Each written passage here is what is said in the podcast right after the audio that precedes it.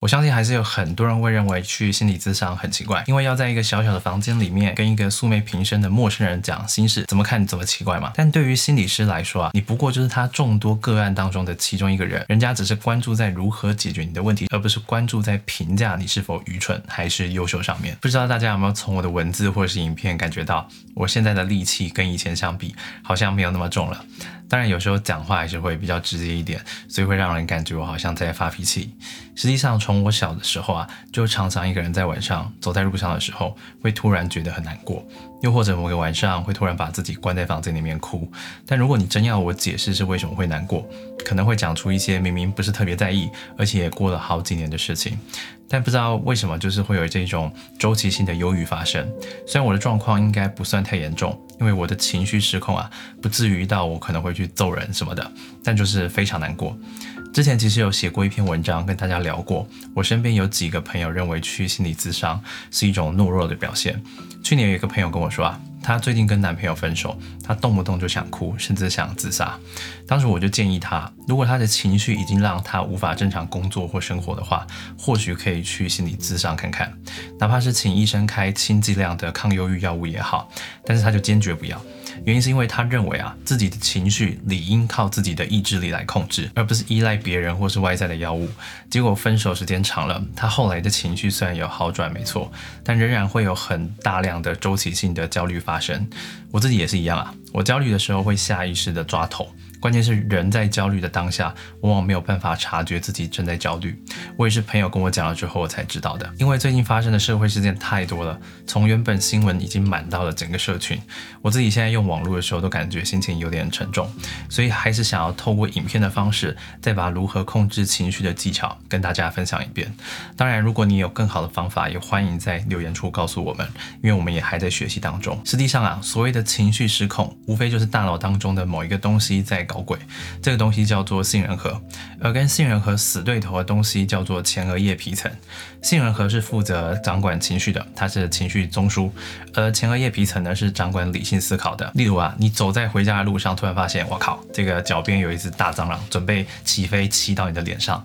那你之所以会尖叫呢，就是杏仁核在搞的鬼。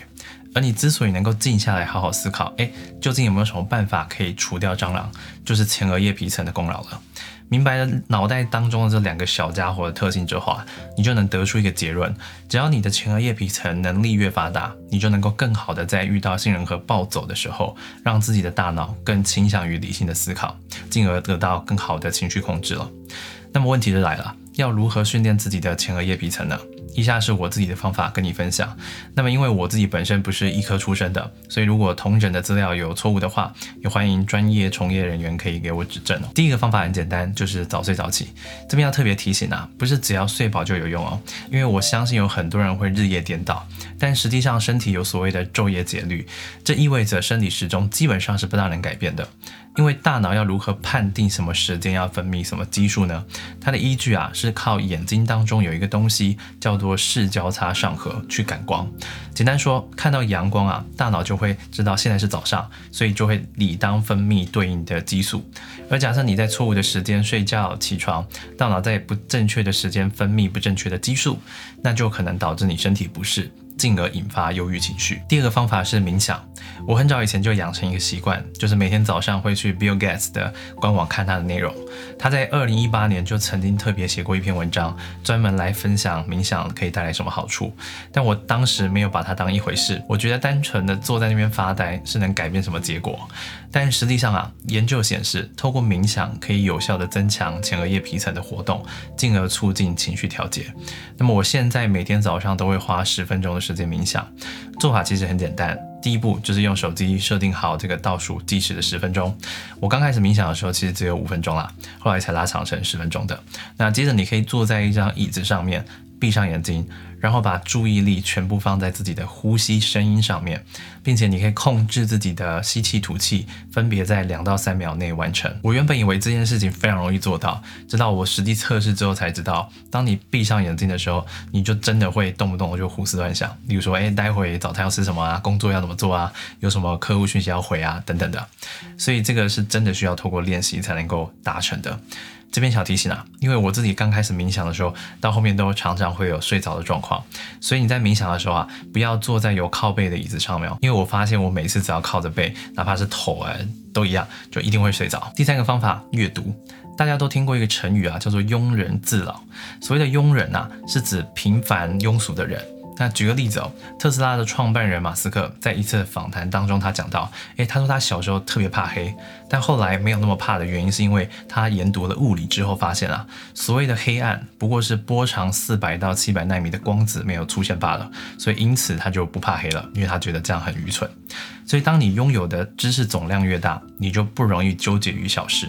但是现代人要阅读的成本实在太高了，因为常常得加班啊，下班之后可能会太累，所以之前其实我跟大家分享过一个 app 叫 Himalaya 的有声书 app，因为这个上面的书啊是可以用听的。所以你即便正在做手边的事情，例如说你在吃饭、你在通勤，你都可以像这个听音乐一样打开 app 来听书。那每本书都会有主持人直接念给你听。如果你边走边拿着书看的时候，搞不好过马路，哎，不小心会被车撞到，太危险了。所以这边也跟大家分享，就是之前介绍过的这个 Himalaya 的有声书 app 里面，我最近在看的四本书吧。好，第一本是戒糖，改变一生的科学饮食法；第二本是穷爸爸与富爸爸。第三本是慢慢变富，第四本是投资最重要的事。好，首先先讲第一本哦，关于戒糖的书。诶，为什么我最近会开始关注饮食呢？是因为在去年有一段时间，蛮多读者啊，就你们哦，就你们哦，有留言告诉我说，诶，我好像变胖变肿了。虽然饮食习惯都没怎么改变啊，但莫名其妙变胖的原因哦，可能是随着年龄的增长，代谢下降的导致哦，所以才开始了控制自己在饮食方面的习惯。很多人对于自己每天吃进嘴巴里的食物究竟是由什么组成的，甚至多少热量，可能都不大理解。那这本书详细的解释糖对人的身体会造成什么影响，有兴趣的朋友可以看一看。那其他三本书都是跟金钱相关的，主要是因为我自己对于金融实在是不怎么感兴趣哦，那种炒房、炒股、纯赚钱的工作没办法让我获得任何成就感，所以想说看一些投资理财的书本啊，能不能找到另外一种视角来看待金钱跟投资这件事。那投资最重要的是，这本书的作者啊是美国像素资本的共同创办人，叫霍华马克思写的。那他站在比较宏观的经济学角度来解读市场，因为他本身就是成功的投资人嘛，所以这本书应该是所有想学投资的人必读的著作。据说这本书这个巴菲特都亲自表明他看了两遍以上了。第二本是《穷爸爸与富爸爸》，谈的比较多是观念思维层面的事情。与其说这本书在谈穷人思维跟富人思维的区别，我觉得比较像是劳方思维跟资方思维，这样讲起来会更精准一点。例如说啊，这个书中有提到，穷人会致力于去学习。如何让自己成为一个有价值的人，而富人呢，会花钱去雇佣有价值的人等等的。最后一本书是《慢慢变富》，这个就会就比较微观的视角来看关于投资交易的细节跟策略啊。所以这三本书可以分别帮助你理解宏观的经济学、微观的投资策略跟抽象的这个富人思维。那这三本书啊，在喜马拉雅上都找得到。那么喜马拉雅的费用跟去年一样没涨价的，都是一年只要一千八百三十块。那假设以一本实体书两百元来计的话，好了，你花一千八，最多只能买九本。但是喜马拉雅有声书 App 上啊，总共有十几万本中文书，你只要一年听九本以上，就比买书来的便宜划算了，而且还比较环保。那如果大家有兴趣的话，那么一样的跟去年就是会有小回馈给读者，大家可以点击我的贴文或是留言区的链接，注册就可以免费领取十四天的试用。如果你真的觉得哎用听的好像不大习惯，都可以可以随时取消的，是免费的，不用收取任何费用。那如果你不是用我提供的链接去下载的话，就只会有七天哦。那么第四个方法呢是冲冷水澡，各位可以想一想啊，我们的祖先在洗澡的时候有热水吗？其实都是用冷水来洗的吧，对不对？而冲冷水澡这个方法会让身体分泌去甲肾上腺素，可以提高多巴胺的分泌水平，进而让人感到愉悦。不过这边一样要提醒啊，假设你本身身体比较虚一点，又或者有心血管的疾病，那么冲冷水澡的方式可能就不适合你了。第五个方法是运动，这边我说啊，我相信大家都知道会增加体内多巴胺的这个分泌啊，但是问题就出在啊，很多人偏偏不喜欢运动，因为人是天生就懒，这无可厚非哦。那么要如何解决不喜欢运动这个问题呢？好，大多数人不喜欢运动是因为运动过头，所以让身体带来疼痛感。导致你下次在面对运动的时候望之却步。所以，如果你很讨厌运动的话，你可以试着在一开始的时候降低运动的强度跟时间，让习惯的种子慢慢发芽之后，你才有办法持之以恒的做下去。第六个方式叫客体化。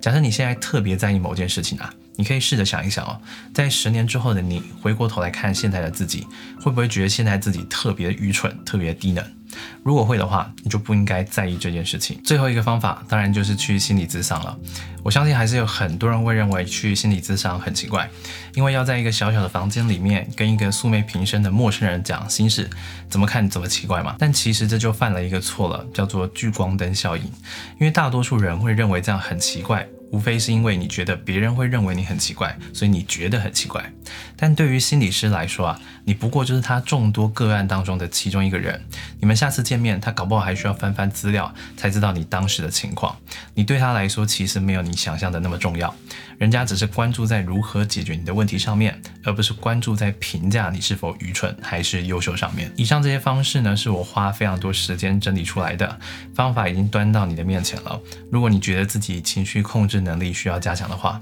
那么剩下的就得靠你实际付诸行动才能去改变了。我是周金凯，觉得影片对你有帮助的话，可以不吝啬的点个赞、留言或转发你给你身边的朋友，都会对我有很大的帮助。那么记得，如果想要尝试这个 Himalaya 的 App，可以点击留言跟贴文的连接，享受免费十四天的试用。那么我们下次见，拜拜。